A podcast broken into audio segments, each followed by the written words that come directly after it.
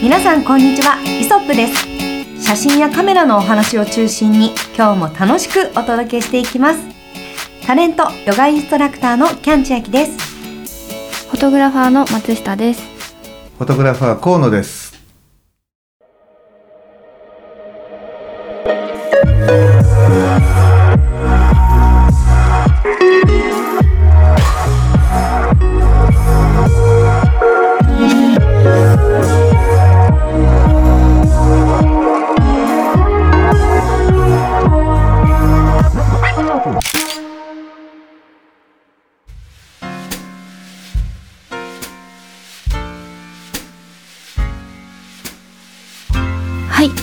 はですねえっと最近というかちょっと前あたりからあのアマチュアの方でもあのブラックミストのフィルターが流行り始めたりしていて、私もあの河野さんがあのちょこちょこ撮影の時にフィルターをつけて撮影してるのを見てあのちょっと私も使ってみたいなと思っているフィルターについてのお話をさせていただければと思います。はい。はい、フィルターっていうのは、うん。その私の中の知識で言うと、はいなんかそのいわゆるデジタルカメラとかに付属しても内部に入っているような、うんうん。あの一気にこうバッとイメージ変わるような、っちゃう。うん。ね、あれもフィルターって呼んだりするような気がするんですけど、うん。はい。あれの話とは違うんですか？そうだね。あのあれとはあれはねフィルター効果といって、あはいそう、はい。あのデジタルによって、えーそのこあの効果を疑似的に作り出しているものがカメラに内蔵されてる、うん。うフィルターって呼ばれているものなんだけど、はい。こ今日ねお話しするフィルターっていうのは、はい。実際にレンズの前にうん。装着することで、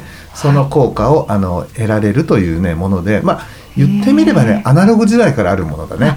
なるほど、もう昔から使われてるようなそんなそのフィルター効果みたいな機能がない頃からそのフィルム写真でも使ってるようなものそあそっか実際にそれまではこう何かこうカメラの前に何かこうフィルターをこうつけるなりしてやってたってことですね。そうなんですよ。はいはい。だからあの今はねほらデジタルカメラだから、はい。例えばホワイトバランスっていうこう色のねあの、うん。色味の調整もあのカメラの中でできるじゃない、はい。だけどねあの前フィルム時代は、うん。もうフィルムってもう色色温度ってのは決まってるので、はい。例えばあのデイライト普通のフィルムであのお家の中のこうタングステンっていうかね、うん。あのオレンジ色の光で撮るとものすごくこうオレンジ色が強かったりとかっていう写真になってしまうのね。うん。それを今のデジタルカメラはちょんちょんちょんちょんと少し青っぽくしていけばだんだんとその黄色みがねあの薄れていってはい。自然なあの見た目のなんかし白っぽい色になっていくんだけれども、うんうんうん。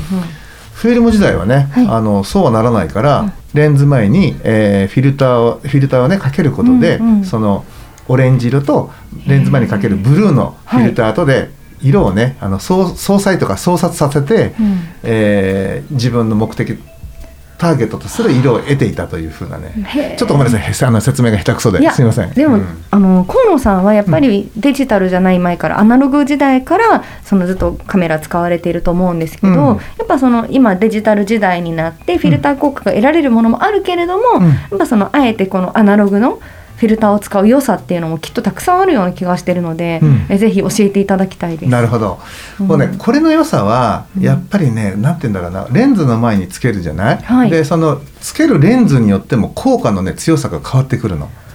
ううんん。例えば広角レンズに、はい。えーまあ、今流行りのブラックミストの、えー例えば1番という、はい。う強さのね、うんうん。あの効果の強さの、えーフィルターをつけるのと、はい。あと85ミリとか、うん。105ミリとかの中望遠。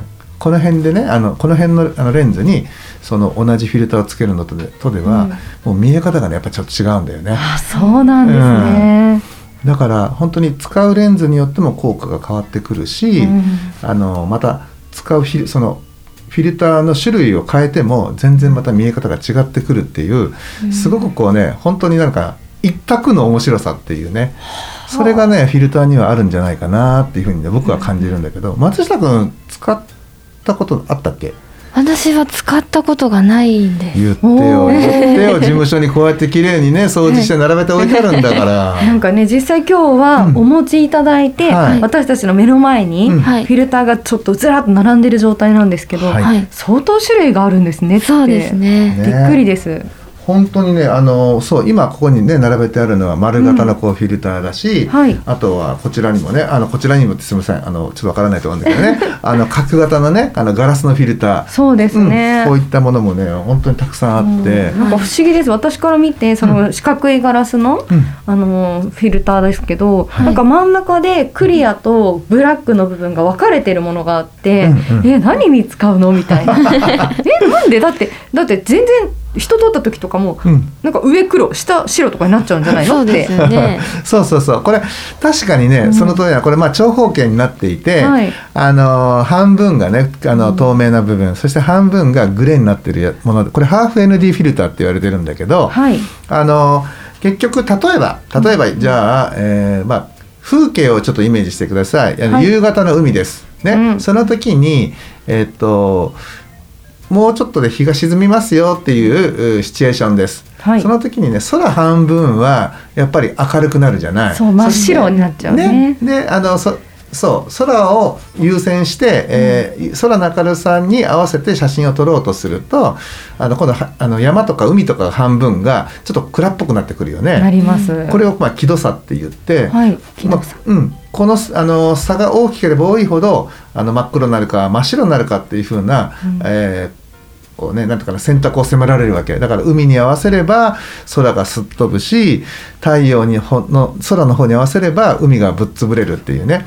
でこの気度差を、うん。の差を、えっと和らげてくれる効果があるのがこの、えっとハーフ ND っていう風なフィルターを使うのね。なるほど、ん。えこれはすごい私大発見でした。今までずっと海とか行って写真撮っても、はい。全部明るくなりすぎちゃって、うん。とかなんかそのじゃあ人に例えば海の砂浜にいる人に合わせると今度も空が飛んじゃったりとか、うん。そうだよね。真っ暗になっちゃったり逆もしたら、うん。これなかなかちょうどいいところがないなと思ってたんですけどそうですね。綺麗に撮れてる人たちは、うん。こういうのを使ってたんだ。そうだね、このな ND ハーフ ND のフィルターを使って、うん。かつレフ板とかストロボを使うことで、顔にも光を当てながらあのあと風景のその明るさも整えていくっていう風なねあの撮影の仕方をしていくので結構手間かかってると思う。ですよね、なんか写真集とかもたまにそういうのありますもんね、シーンとかでね、なるほど。そんな風にみんなさすがですね。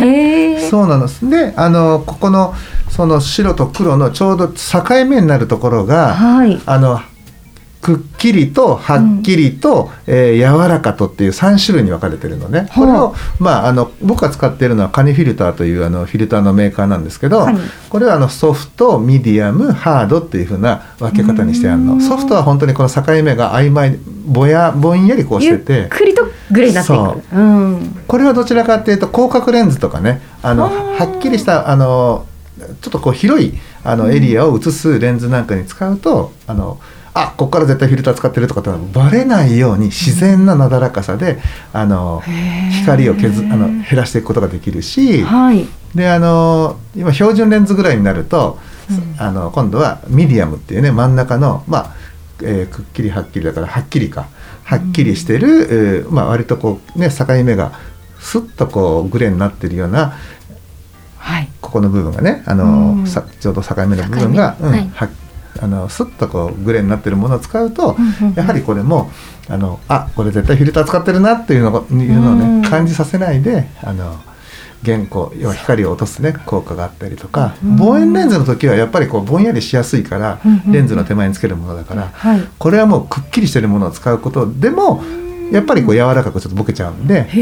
そうすると望遠レンズ撮る時もはい。今度はくっきりしたねあのハードと言われてる、うんあの ND フィルターを使うとうん。わりかしこう、その効果がしっかり得られるっていうね。はあうんなるほど ND フィルターっていうのは、うんあれですよね光をうんちょっとこう落とすための、少し暗くするためのフィルターっていう認識でしたよね。あの原光フィルターだね。光を削る、落とすフィルターですね。なるほど。そえちなみにこの丸いフィルターは、うん。はい。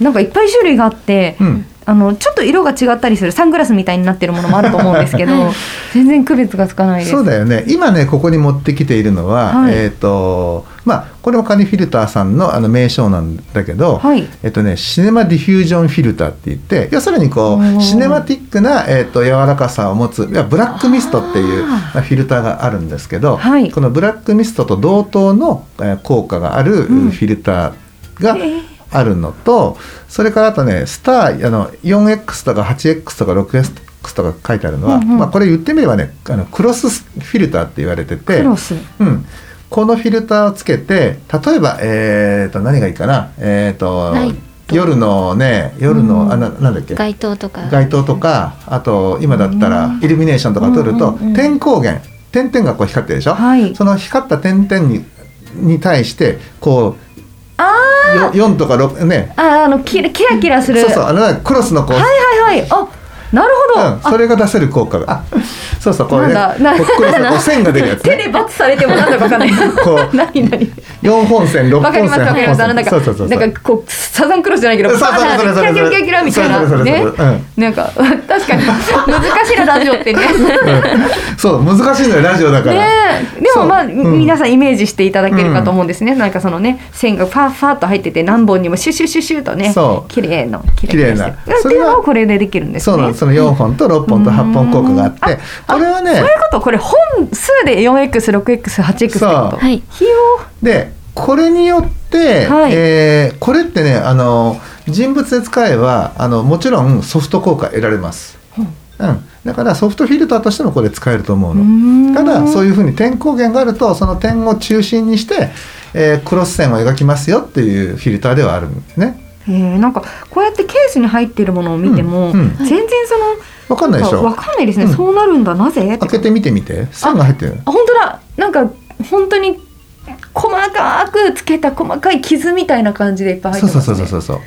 あじゃあこれがクロスを生むんですね。確かに光の屈折を生みそうなうん。見た目しているわクロスを生む。だからそれが今、えっとへー。8だよね、はい8 4と見てみるとその線が違ってくるんだよまた。いや多分すごい8は細かかったので、うん。まあ、4ってことはちょっと少なめなんじゃないかなって予想して見てみると。ああでもまあなんか入り方の形が違う。うん。なんか網戸みたいな。今私が見ている 4X は、網網戸。はい、網戸みたいな感じになってます。はい。うん、そして、ねあともう一つが今ここに置いてあるのは ND の2から400っていうのがあるよね。はい、はい ND。これはあのーまあ、これを減光フィルター。全体的にあのさっきはハーフだから半分を暗くしたり半分は明るいままでとかってこれできるんですけど、うんうんうん。えーこちらはもう全体的に、えーレンあのなんですかレンズに入ってくる光の量を削りますよっていうこれねズームレンズのようなズームうー ND フィルターなの。ズーム、あ、うんズーム機能もついているってことですか？ちょっとこれあのね回転させると濃さが変わるからちょっとやってみてこうやえって。うんそれは面白そうですね。うん回転すると濃さが変わるっていうことは、うん場所によって色が違うのかな、ここにうんうん、あ、ちょっとミンからワイド、マックスって書いてありますねこ。の境目というか、はい。これを回してもらうとこのほ薄いレンズの中でも、二重になってるからね。本当だ、あ、本当ですね。それで見てみて。ああ、どうして？え？皆さんすごい驚きのことが起きて今すごいちゃんとなんだろうな透けてないその薄いいちょっとした色眼鏡的なレンズが、こうその一つのレンズをくるっとこう反対に回すことで真っ暗になっていくんですよ。えこれはどう変わるんですか？実際効果としては。あ実際ねあの要するにほら濃くなればなるほどサングラスの濃いのと一緒で暗くなる。はいそうそう。あのそのレンズあの透過する光の量が削られるからだからひ昼間にスローシャッターが切れたりとか。へーえ昼間にスローシャッターを切るってことはブレるようなそうだね。人の動きがブレてるようなやつとかこういうの撮ってるってことですかそう。た例えば滝とかをあのこれで少し光を減らしてスローシャッターにするとこう糸のようにこうね水の流れがこう取れるじゃない、うん。まあ、そんなような時に使うよね。だから普段のポートレートではあんまり使わないと思う。だからそのフィルターの多分最大の効果は、うん。えー動画だね。動画。うん。例えば Vlog を撮りますってなった時に、動画だとほらあのあまり明るいと、はい。あのぼかすこともできなければシャッターシャッター速度どんどんどんどん上げていかなきゃいけなくなっちゃうから。そうですね。うん、だからそんな時にこれでがっちり原稿させて、はい。あの一番効果的なシャッタースピードに持っていくことができる。あとはぼかすことができるっていう。はあなるほど、暗くなるっていうことはほらその分絞りを開けるか、うんシャッターを遅くするするでしょ？そうですん。ね、なのでそそういうふうなこうなんていうかな動画に向いた多分き機能なのかなっていう気がします。そうですね。ん。えちなみにフィルターっていうのを河野さん何枚ぐらい全てでお持ちなんですよ、えね、ここに持ってきてるのは本当一部なんだけど、ええあとあのこう大きめなねスーツケース的なトランクに一杯入ってるよね。はい。相当量ですよね。ありますね、すえじゃあかなり年月をかけて集められていらっしゃる。集めたというか結果振り向いたら集まってたっていうか。なんかやっぱ河野さんはいいですねオタクだなって思いますねそのカメラに関することも機材オタクだなと思うぐらい、うん。普通こんなに多分集めてる方いないんじゃないですか。まあそうだね。うん。まあ本当最近ねあの 僕が使ってるのは、まあ、カニフィルターさんっていうねブランドのものが多いんだけど、うんうん。まあ、過去のものを見ていくとね本当にねあのいろんなフィルターがねあって多分ね、今このこれを聞いてる読者もねだから読者とか視聴者の方も、うん。リスナーの方も知らないようなあのブランドのもの結構いっぱいあるのよ。例えばね変変なフィルターで言うと、はい。あのガラスとガラスがねこうサンドされてて、はい。その間にオイルがねこうねえー、となんていうかな表面張力でこう伸びてるのね、なるほど、うん。オイルサンドフィルターみたいなのがあっへてーでそれってねガツンってすごい衝撃を与えるとそこで気泡が入ってそのフィルターはもうアウトっていうね。そんなものがあったりとか、はい。えそれはどういう効果があるんですか？これもやっぱりねポートレートあのあの昔はやっぱりあのアメリカなんかで映画では使われてたフィルターらしいんだけど、あのハリソンっていうねあのブランドのハリソンフィルターって言われてるものなんだけど、うんうん。これもやっぱソフト効果を得らあの得るものですね。うん。まあ、ポートレートで使うものが多いからなんか、うんうんうん。あの僕が持ってるのはどちらどちらかっていうとねソフト系のフィルターが多いんだけど、うん。ハリソンなんかは本当にフィルムの頃だからもう今から15年とかね20年ぐらい前はよく使ってた、うん。うん。あ実際使って撮られてたんですね。使って撮ってたねえー、難しいですね、うん。その今使い時とかね、うんうん。これ合うんじゃないかとかね。そういうの本当レンズもそうですしいろんな組み合わせが無限じゃないですか。そう。そうですね。ねだからレンズ沼っていう言葉があるようにね、はい。えーフィルター沼というのは存在するのではないか 完全にその世界にはまっちゃってる方ですからね 河野さんは。えーでそれをうん。今こう学ぼうとしていらっしゃるわけですよね。はいちょっと面白そうだな いや茜さんちょっと大丈夫ですか？その道に。あの多分、はい。どれもしっかりしたガラスで丁寧に扱われていますけど、はい。結構なお値段するんじゃないかなと思っていて。とそうね。でしょ？高い、うん。ですよね。効果効果だと思う。だからやっぱり一枚一枚はやっぱ効果なんだけど、うん。あの本当丁寧に使えばねいいものであれば、はい。やっぱそこそこ持つから、まあね。うん、だからですけどね。そうそすごいですよね。はい。えちなみに、うんこう初心者というか、はい。これからフィルター試してみたいなっていう方は、うん。どういったものを購入するのがいいんでしょうか？うえーっと僕がおすす、うん。まあ、個人的な意見だからいろんなねあの作家さんカメラマンの方によって言うことは違ってくると思うんだけど、はい。僕がおすすめするのはまず、ん。うーハーフ ND フィルターという角型のねガラスのフィルターは使ってみてもらいたいなっていうのが一つ、うん。それから、えーし今言ったシネマディフュージョンフィルター、はい。もしくは、えー、とよそのメーカーで言うとブラックミスト。という名称のあの効果の弱いフィルター、はいはい。これをね、はいぜひとも使ってみてほしいなというふうに思います。あとはねもうもうもう一枚言うと、えーこれ昔ながらのフィルターなんだけど、はい。健健康さんが出してる、えーデュート。デュート。うんデュートっていうねこうこう放射状に円がいっぱい書いてあるようなあうん。の刻んであるフィルターなんだけどこちらもねすごくあのなんていうかなえー、と柔らかいにじみがねあの特徴的で、うんあのなんかね嫌味がないっていうかすごくね素敵なあの難聴効果をね、あのもたらしてくれるフィルターなのね。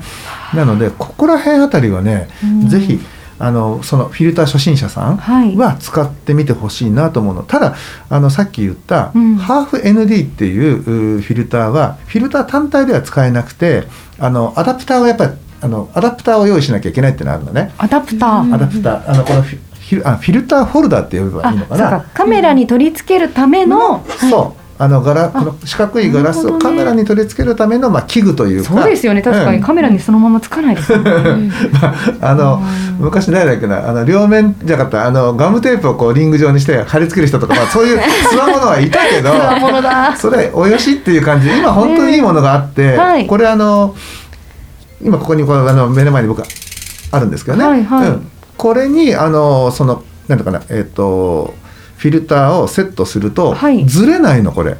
すごくよくできてるねあのホルダーで。そうですよね、うんだってそれストーンと落ちちゃいそうな気もしますけどしっかりガードして、ね、そうなのそうなの。落ちたりそうでしょ、はい。だけどこう落ちなくて本当にねずれないから、うん。自分が狙ったところでピタッとこうね止められるっていうね、すっごくこれよくてできたねあのホルダーなのね。それだと、はい。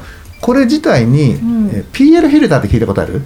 なんかあるようなないような。CPL と呼ばれてる。サーキュラー PL あの、変更フィルターって言って例えば水面の反射をなくしたりとかガラスの反射をねあのななくしてしまうようなそういうフィルターもあるんだけどそれもねセットでつけられるね非常にね、あのいいねあのホルダーなのねこれ、だからねこれはこれとそのガラスのそういうはい。角型のうん。ハーフ ND とかね、そういったものは必要なんこれはセットで必要なんだけど、はい。うん、じゃあ割となんかでもそれと、うん。そのフィルターさえあれば始められるってことではそうそうそうそう。まあ最低限しうん。揃えればいい感じ、さなるほあでこの、えー、と100ミリ角だから、ど、うん、結構な大きさのねあのーあのレあのフィルあのレンレンズの径あれなんていうの？前玉の径っていうのかな、まで使える。だから大は小兼ねるで本当にね昔ながらの小さいあの口径の小さいねレンズからわりかし最近のね大きめのレンズまで幅広く使えるんで、はあ。うん、あの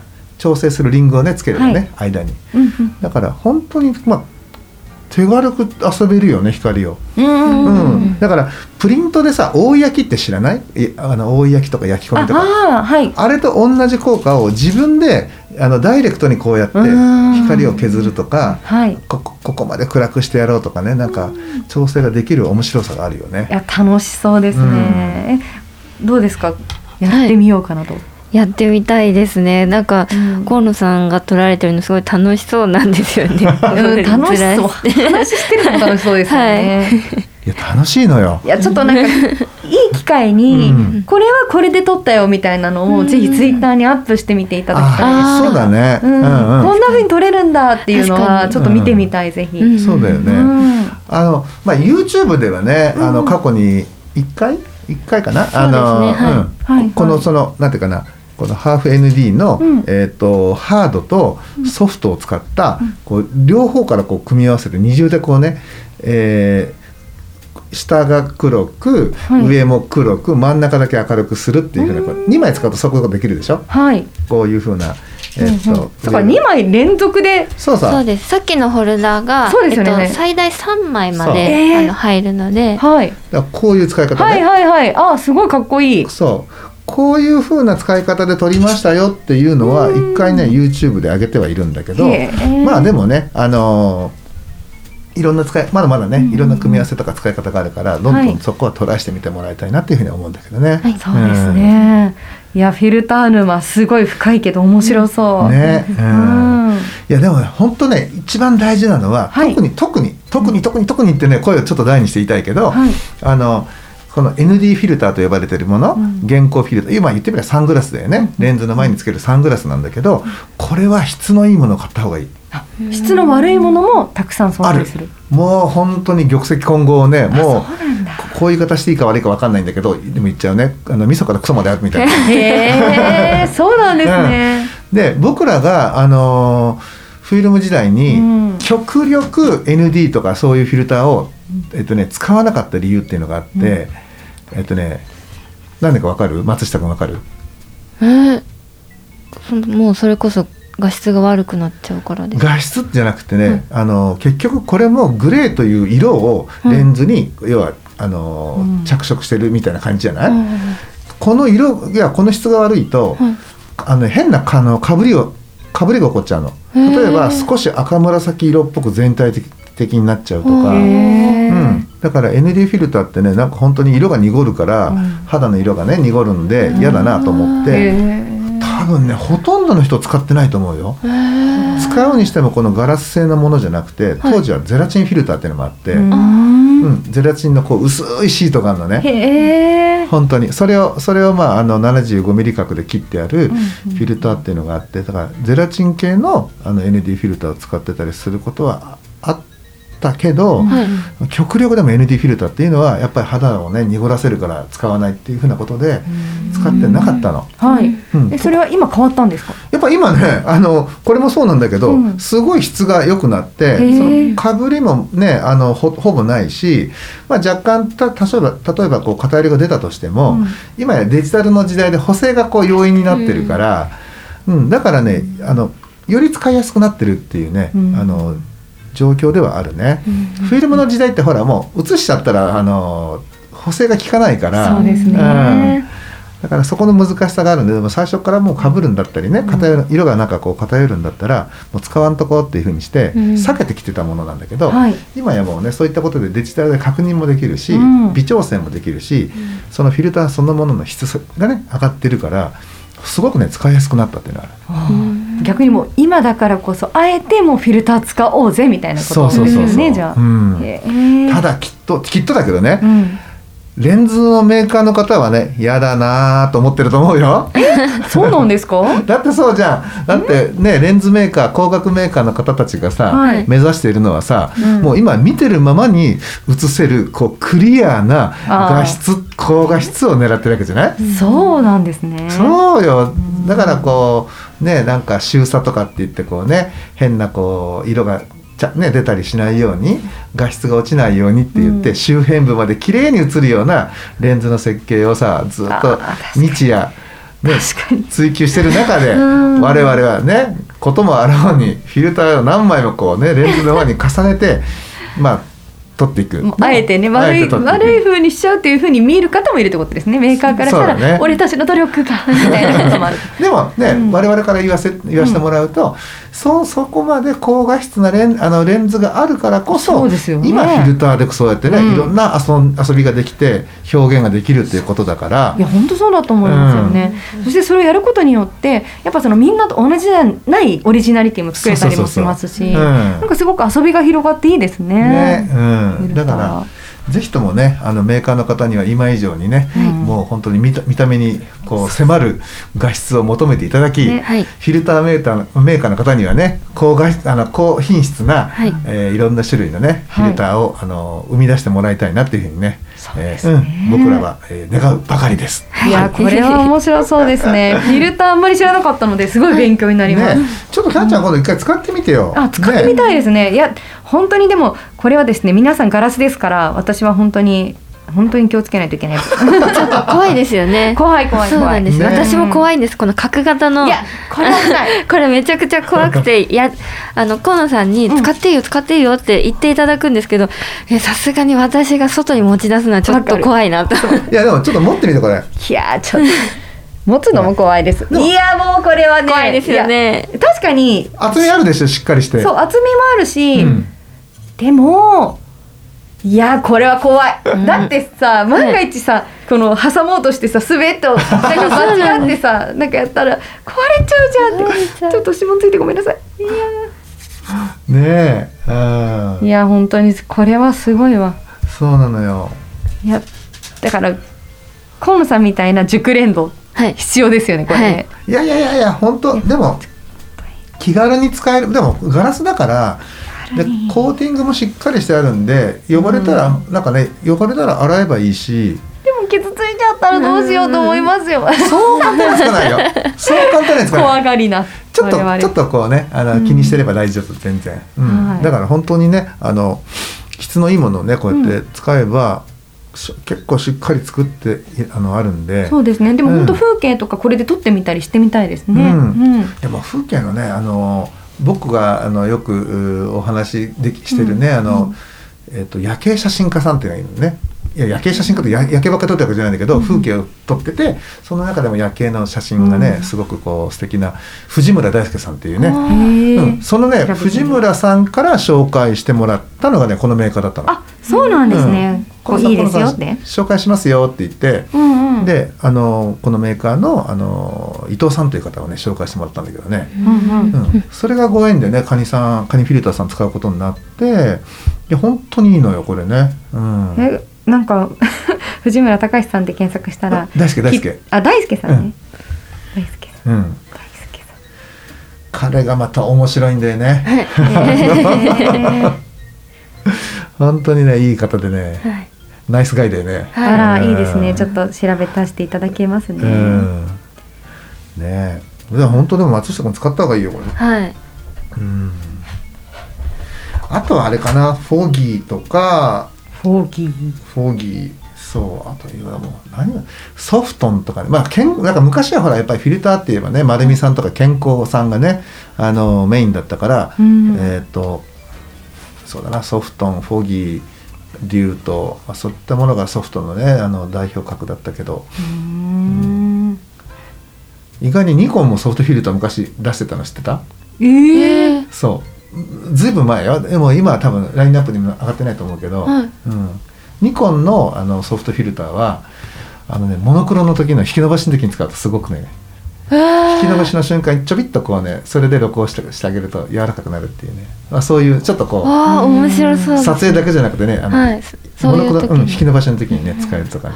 見えた？はい見れました。すごい写真がいっぱいありますね。ねうん。藤村さん。そう。その彼がねやっぱりあのカニフィルターを愛用してて、うん。でそのあのなんていうかな担当の人っていうかね、うん、あのその方が知ってたんでちょうど3年ぐらい前かな、3年かな4年ぐらい前の CP プラスの時に、僕ね実はそのハーフ ND のフィルターをね、あの CP プラスで当時会場があった会場でやってたから、えー、とどっかに行けばねあのそういうメーカーさん来てるだろうと思ってあの自分の公演が終わって、たまたまかあのそのハーフ ND のとかね ND 系のフィルターをのカタログをもらいに行こうと思って、持って。思って通路を歩いていた時にはい。呼び止められて「いや実は河野さんちょっと紹介したい人がいるんです」って言って紹介されたのがこの方だったんですよカニフィルターの人だったの。えー、じゃなかったらね多分下手したらね違うメーカーのねフィルターのカタログももらいに行ってそれ買っちゃってたかもしれないね。うん。すごいじゃあ奇跡的なもうタイミングで。すごいタイミングだったよねあれ。そうなの本当にいや実はいや今カタログ僕ねもらいにねちょっと行こうと思ってたとこなんですよ。あのどこだかわかんないけどっていうね感じだったのよ、えうん。ーじゃあそれからはカニをカニさんを。そう。で使わせてもらって人物を入れ込んで撮ってみても、なんか肌もねそんなにこうあの暴れることもないし、うん、なんかとってもあの素直な、はい、うん、色だったんでこれいいなと思ってそこからね使わせてもらえるようになって、はい。まあ、そんなご縁でした。ねこういうのはカメラ屋さんとかに行ったら見ることができるんですか、いやあのねカメラ屋さんに行ってもねほぼね見ることできないと思う。ですうん。ね、まずサンプルをあの置けるスペースもないし種類が多いでしょ？そうですね。そう。なんか出会いの場があんまり少ないような気がしました。そうなの、うん。だからねフィルターほど実は触れず自分で見れない商品ってない気がしてて、ね本当そうですよね、知らなかったですもんだって。そう。ん。だからねだから今カニさんはやっぱり積極的に、あの地方にこうやってあの写真展と一緒にね巡業して直接見れるような場をねすごくこう設けてらっしゃる努力をしてるのよ。うん。うん、でそんな時に広島であのおやりになる時に、はい。えっと、去年と一昨年、うんうんうん。なんかあの一緒にじゃあねあのカニフィルターの会場の一部ちょびっとこう隅をお借りしてはい。っていうんであのちょっとしたこう企画をねしてみたりとかね、うん。あそういうことはねそうなんですね。うん、やったんだけどはい。すごくねそうそうなの。あの本当にねこのフィルターっていうのはね、うん。出会いの場がないよね。そうですね。うん。うん。そうですよねだからあれあれね写真で見てもね効果はわかるけど、うん。あこの写真がこういう風になるんだなっていうのは写真上ではわかるけど、やっぱりこう触ってみたいし、ね。こうやってね自分の目で見てみたいじゃない、うん。うんそういうことができないのは確かにね本当にフィルターって出会いの場がないわ、ないない、まあ、あんまりこうなんていうんですかね。あのまあ買って試してみればいいやっていうお気軽な金額っていうわけでもそんなそんなないじゃないですか、まあわ私まあからするとですけど、まあいいお値段だからね、うん。なので実際にあの覗いてみてどんな感じになるんだろうとかっていう試せるところがあると、ね本当もっとね。うん手にしやすいなっていうのはありますね。ねだからキャンちゃんとかはラッキーだよね。これ目の前に今本当に本当にね。あの即売会みたいな感じで並んでる。ので、私これ見てあこれいいなって言って 次どうじゃあどこ買おうとかなればいいですからね。うん。その場合はね。なるほどな。カニさんちょっといろいろ調べてみたいと思います。あはいとリュウトさんとねうん。はい。見てみてください。はい。ねはい、ということでですね、まあ、今回あのフィルターについてねちょっとこうお話をしたんですけれども、はい。うん、あのまたこれあのキャンちゃんにはねいずれ、えーちょっとフィルターどれか使っていただいて、まあ、そんなね実際に使っ初めて使ってもらった感想なんかも、えーまた、えーイソップでねあの披露していただければなというふうに思ってます。まああの本当フィルター効果要するにレタッチとかねロー現像とかのタイミングで、えー加える効果ではないので、うん。あの潔い、えーレンズの前につけるというね、もう一択一択選択のですね、えー絵作り、まあ、こういったものもね積極的に楽しんで見ていただければというふうに思っております、えー今日はですねちょっとまあ途中グダグダっと僕なってしまいましたがあの説明が下手なのよ俺。ね。そんなことはないよ。なんですけども。難しいそうなのそうなの、うん。なんですけれども、えーここらで、えー終わりにしたいと思います。ご視聴ありがとうございました。ありがとうございました。